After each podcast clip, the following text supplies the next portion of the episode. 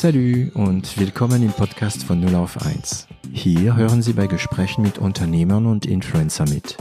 Wir unterhalten uns hautnah und ohne Schnitt über Erfolge und Misserfolge, Probleme und Lösungen und alles, was uns beschäftigt und ausmacht als Unternehmer oder als Influencer. Ich bin David Reins, Gründer und CEO von L'Agence, eine Internet- und Content-Agentur aus Süddeutschland. Das ist ein Thema, was ich äh, gerne, da wo ich gerne bohre. Du hast gesagt, ja, wir waren auch kurz vor dem Abnippen. Ähm, wie schlimm war das? Sehr schlimm.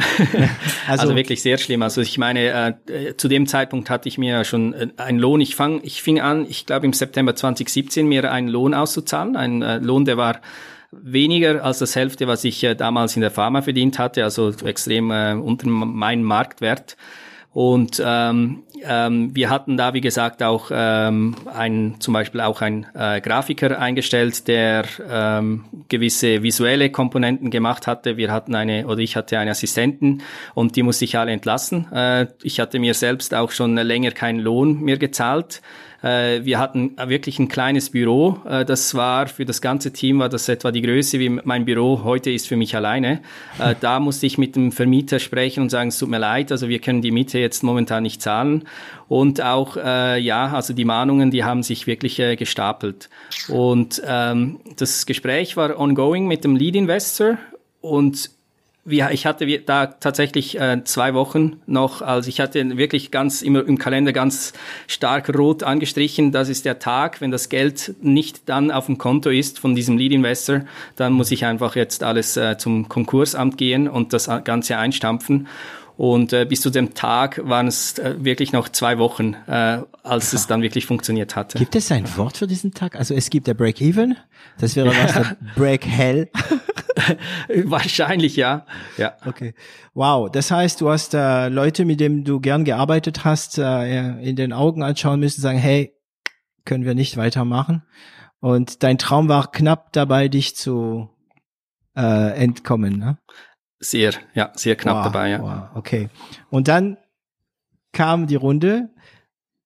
Kurz vor, kurz vor, musstest du schon mit den Banken sprechen und sagen, hey, ich brauche ein bisschen Zeit? Also mit den Banken, also zu dem Zeitpunkt hatten wir ja noch keine, keine Bankkredite. Mhm. Äh, das kam erst später. Die Banken, die machen ja nicht unbedingt Risikoinvestment. Nee. Äh, Besonders genau, ja. nicht die Schweizer. Richtig, genau. Ja. Aber wie gesagt, also mit allen, allen äh, Kreditoren, allen, die äh, wir Geld schuldeten, sei es für Miete, sei es für, für ähm, Versicherungen, die mussten alle warten, ja. Aber da, da ist es, was hat es äh, auf dich gewirkt? Weil ich, ich meine, in so einer Phase, wo man äh, die Leute anrufen soll, um denen zu sagen, hey, kein Geld, ich kann die Miete jetzt gerade nicht zahlen und so. Was macht es mit dir? Was ist das, was hast du davon in Positiven im Nachhinein bekommen? Wow, ich hab's, ich hab's dermaßen negativ in Erinnerung, um ganz ehrlich zu sein. Ähm, äh, dass ich äh, gar nicht äh, nie mehr, also ich meine, ich habe ja viele Challenges äh, gefaced, jetzt auch mit Corona natürlich äh, sehr mhm. stark und da konnte ich immer das Positive auch mit rausnehmen. In der Phase muss man schon ganz ehrlich sagen, das war da habe ich eher funktioniert wie ein Roboter. Also ich mhm. habe ganz ganz klar auf den Cent mhm. genau gewusst, ähm, was sind die laufenden Kosten, was sind die Schulden, wann müssen wir alles einstampfen und da muss man da wirklich ohne viel Emotionalität ähm, sich überwinden, ins Geschäft oder ins Büro zu, zu gehen. Äh, mhm. Telefon in die Hand zu nehmen und anzurufen, weil die Gespräche sind natürlich extrem unangenehm. Ja. Und ähm, ich habe für mich, also habe ich immer, egal jetzt äh, in welchem Bereich, immer ähm, damit so gehandhabt, dass ich so ehrlich bin wie nur möglich. Also mir gegenüber wie auch anderen. Und in der Phase hatte ich einfach äh, den Leuten gesagt, ähm, ich kann jetzt die Rechnung, ich weiß, die ist jetzt überfällig, die zum Teil auch schon die zweite, dritte Mahnung schon überfällig. Äh, ich kann jetzt heute nicht zahlen. Sie haben zwei Möglichkeiten. Sie können natürlich mich betreiben. Das kann ich Ihnen natürlich nicht äh, äh, ja, äh, verbieten.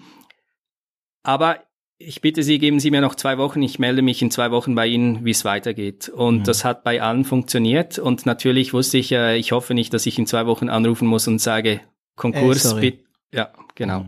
Mhm. Okay, cool. Also äh, cool. Ne, nein, doch, aber es ist schon cool, weil weil weil jetzt ähm, ist das Vergangenheit und es ist eine Erfahrung. Äh, ich glaube, das ist wirklich äh, diese Phase, von dem du jetzt erzählst, ist ist wirklich ein Albtraum für viele Unternehmer. Wir wir wissen alle, dass das passieren kann, weil es gibt ja nicht nur das, was wir tun. Wir können so viel tun, wie wir wollen. Manchmal kommt was von außen ähm, und dann kommt die Prüfung. ja, genau. ähm, und das hast du ja überlebt. Ähm, und dann, also während dieser Phase musstest du aber trotzdem, also ich kann mir das so vorstellen, du bist in so eine harte Phase, aber du musst trotzdem zu deinen Investoren gehen und den, den Himmel zeigen ja, genau. Also es war natürlich, also zu dem Zeitpunkt, ähm, wir waren natürlich, wir hatten äh, Schulden offen, aber das war, wenn ich es heute natürlich vergleiche, das waren äh, eher, also äh, tiefe Beträge eigentlich. Also es waren ein paar, paar zehntausend, ähm, paar zehntausend Euros.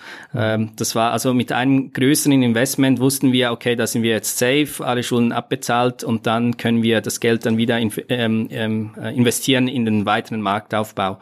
Mhm. Und mit den 500.000, die wir als ähm, Ziel gesetzt hatten, wären natürlich die Schulden plus natürlich der gesamte, die nächste Phase finanziert.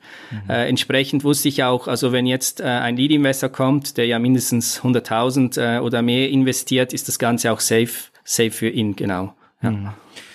Okay, also ihr bekommt das Geld, das heißt, kurz vor Schluss kam dann Geld auf dem Konto, sagen wir mal.